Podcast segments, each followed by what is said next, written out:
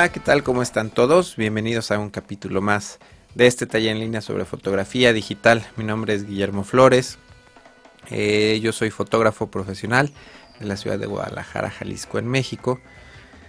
En el video del día de hoy vamos a hablar sobre Lightroom, eh, la versión 2.4 que actualmente es la que está vigente a mediados de septiembre del 2009. No tarda en salir la versión 2.5. Y bueno, vamos a hablar detalladamente sobre cada uno de los módulos y las diferentes maneras de hacer eh, ciertos procedimientos en este programa. Por ahí en el capítulo 104 ya habíamos hablado en un video de aproximadamente 20 minutos, eh, pues describimos a grandes rasgos las funciones que tiene este programa, sobre todo las, el módulo de revelado, a grandes rasgos de librería. Eh, pero bueno, en la siguiente serie de capítulos que voy a estar publicando pues en los próximos días, por cierto hay que estar pendientes del blog, eh, bueno, del podcast más bien, porque pues tal vez voy a estar publicando más de un capítulo por semana, entonces pues por ahí hay que estar checando las pues las actualizaciones que hay con los diferentes videos. Entonces, eh, pues bueno, el día de hoy vamos a hablar sobre la librería. Antes de empezar, eh, pues les quiero mostrar em, pues una de las razones por las que decidí utilizar este programa. Aquí en, en la librería que estamos viendo, tengo 18.561 imágenes. Y bueno, si yo hago clic en cualquiera de esas 18.500 fotos y doy algún acercamiento pues en la cara o en, cualquier lugar de la imagen que, quiera voy a ver rápidamente el detalle de la fotografía. Vamos a, navegar. Digo estas no las cargué previamente sino que eh, pues ya está construido el, pues el caché las vistas previas que es la manera como funciona eh, este programa. Entonces pues voy a seleccionar una foto aquí al azar, por ejemplo. Este es un archivo RAW. Eh, tarda fracciones de segundo en cargar la imagen. Y esto es exactamente igual para las eh, más de 18.000 fotografías. Entonces, bueno, por esta razón eh, decidí cambiarme de Bridge a Lightroom. Vamos a escoger, por ejemplo, aquí alguna carpeta con fotografías recientes. Por ejemplo, aquí hay 900 fotos, en esta tarjeta hay 300 fotografías, todas son RAW, aquí navego mucho más rápidamente, podemos hacer eh, zoom en, cualquier parte de la fotografía, rápidamente se carga la vista previa, podemos irnos incluso al, al 200% y cualquier movimiento que queramos hacer eh, con las fotografías, con las imágenes, acomodarlas, renombrarlas, etcétera, pues es mucho, muy sencillo.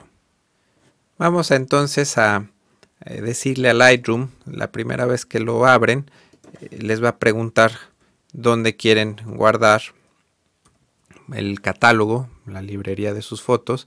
En este caso lo vamos a grabar en el escritorio de nuestro disco duro. Eh, la carpeta se va a llamar prueba.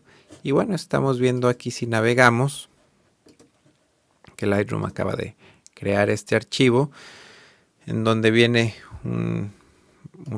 una extensión .lrcat y este archivo es el que contiene pues toda la información o mejor dicho que va a guardar toda la información de nuestras fotografías. Conforme vayamos añadiendo imágenes al catálogo por aquí vamos a ver otro archivo eh, de las vistas previas.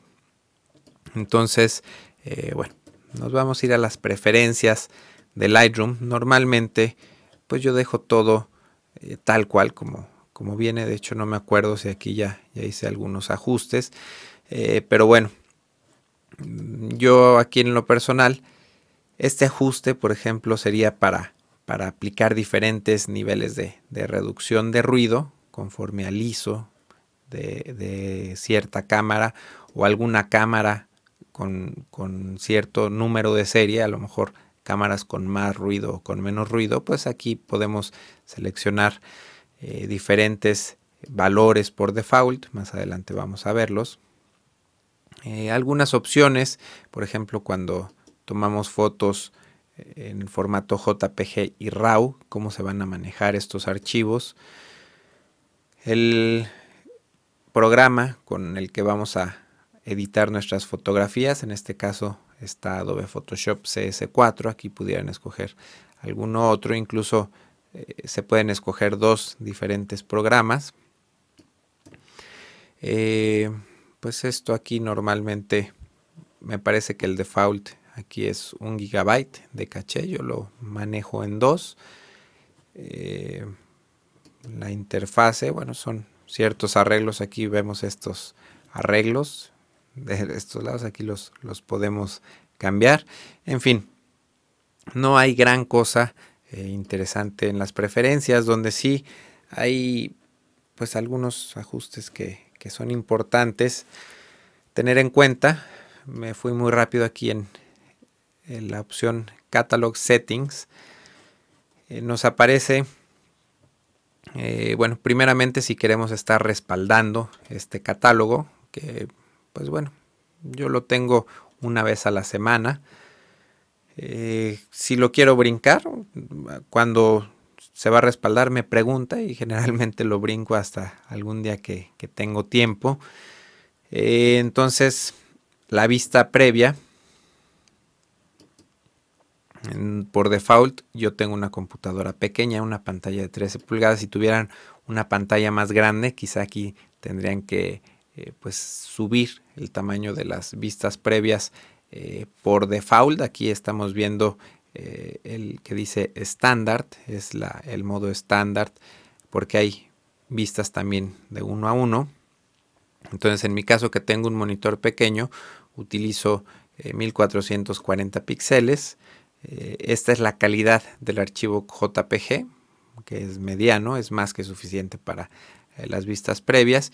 Y aquí, bueno, tenemos la opción de descartar las vistas previas a tamaño completo después de un día, después de 30 días o, nunca. Eh, en mi caso, estoy experimentando, tengo pues bastante espacio en disco duro y tengo seleccionado nunca. Entonces, bueno, pues ya cada quien eh, seleccionará sus ajustes. Una ventana bastante importante son los metadatos.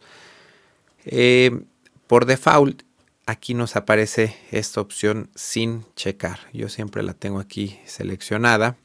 Y esto significa que cada que hagamos algún ajuste, eh, alguna pues alguna marca sobre alguna fotografía, se va a grabar automáticamente este ajuste en un archivo con extensión XMP. Entonces, eh, aquí también es importante si quieren incluir sus ajustes dentro de los archivos JPG, TIFF y PSD. En fin, este, los ajustes del catálogo sí es importante eh, darle una revisada antes de que empiecen a trabajar. Vamos a importar fotografías a nuestro catálogo. Nos vamos a importar fotos desde el disco duro. En este caso es el primer ejemplo que vamos a analizar. En este caso, yo tengo en el escritorio de mi computadora una carpeta para este, este video y tengo aquí ya algunas fotografías. Vamos a seleccionar este folder y eh, Lightroom está analizando lo que contiene ese folder. Encontró 421 fotografías divididas en, en tres carpetas, subcarpetas. Entonces, eh, aquí vamos a seleccionar que añada las fotografías a mi catálogo, eh, dejando las fotos en la misma posición, en el mismo folder en donde se encuentran las fotografías. Podríamos copiar las fotografías, es decir, que, estén en el mismo folder eh, donde se encuentran ahorita y que las mueva a un folder específico, que nosotros aquí lo, lo podemos seleccionar podemos seleccionar mover las fotografías, es decir, quitarlas de donde están en nuestro disco duro y moverlas a un nuevo folder o copiar los, los archivos y pasarlos eh, al formato DNG, que es un formato eh, muy similar al RAW, Pero bueno, yo en lo personal siempre, en, este caso cuando ya tengo las fotografías en el disco duro de mi máquina, eh, selecciono añadir las fotos al catálogo sin moverlas. Podemos aplicar aquí algunos ajustes, por ejemplo si quisiéramos hacer todas nuestras fotografías en blanco y negro, podríamos seleccionarlo desde aquí, pero obviamente eh, pues bueno, de momento no queremos hacer eso. Podemos insertar aquí metadatos al, momento que se importen las fotografías, que yo ya tengo este, eh, digamos, esta opción, yo ya la tengo grabada, creada, al rato les voy a enseñar cómo. Y bueno, aquí viene mi nombre, eh, mis datos de contacto y desde el momento que importamos podemos seleccionar que se agreguen esos metadatos. En este caso le vamos a decir que no. Pudiéramos aquí seleccionar algunas palabras clave. Si por ejemplo es una sesión de eh, realizada en, no sé, en la playa o si es de una modelo, si son hoteles, si es arquitectura, si es producto, pudiéramos aquí utilizar algunas palabras clave para que se añadan a las fotografías. En este caso, pues como son fotos muy variadas, hay algunas de interiores, modelos, eh, exteriores, producto, etcétera. Eh, pues bueno, no voy a aplicar eh, ni metadatos ni palabras clave.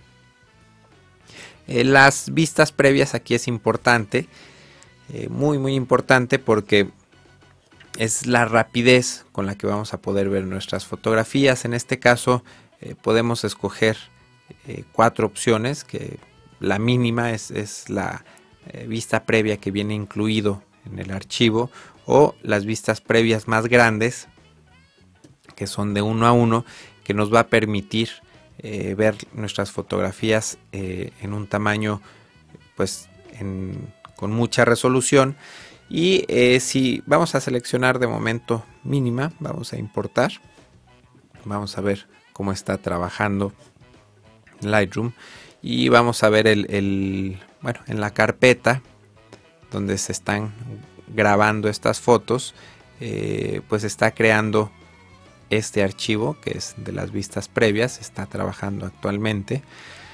Y no, estamos viendo que, las, que no está moviendo ninguna fotografía, todas las fotografías están exactamente en, su mismo lugar, aquí en, fotos. Lo que está haciendo Lightroom ahorita es referenciarlas.